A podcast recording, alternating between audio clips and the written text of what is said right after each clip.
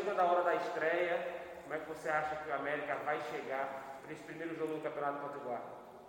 Com certeza vamos chegar muito, muito preparados, porque tivemos uma boa base aí né, da pré-temporada. Começamos no dia 29 de novembro, então já faz mais de um mês aí que a gente vem trabalhando firme, um trabalho bem feito, tanto por parte da comissão, tanto por parte dos jogadores.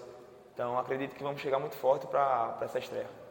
E como é que você avalia essa, esse início de campeonato potiguar? Como é que você avalia o grupo que vai chegar para buscar esse título estadual? Ah, como eu falei, né, acredito que a gente está tá bastante preparado, porque sabendo da importância que é o, o primeiro turno é, para o, o América, tá? Então, vamos chegar firme para já começar agora com o pé direito, para engatar uma sequência e conseguir coisas melhores lá na frente. É, na sua opinião, qual será a principal dificuldade que o América vai encontrar nesse primeiro jogo? Ah, sabemos que hoje não tem equipe é, fraca, né? Todas as equipes se preparam bem. É, sabemos que o quanto é difícil jogar no, no interior, né? É, a dificuldade existe, mas acredito também que a gente tem que estar preparado, né?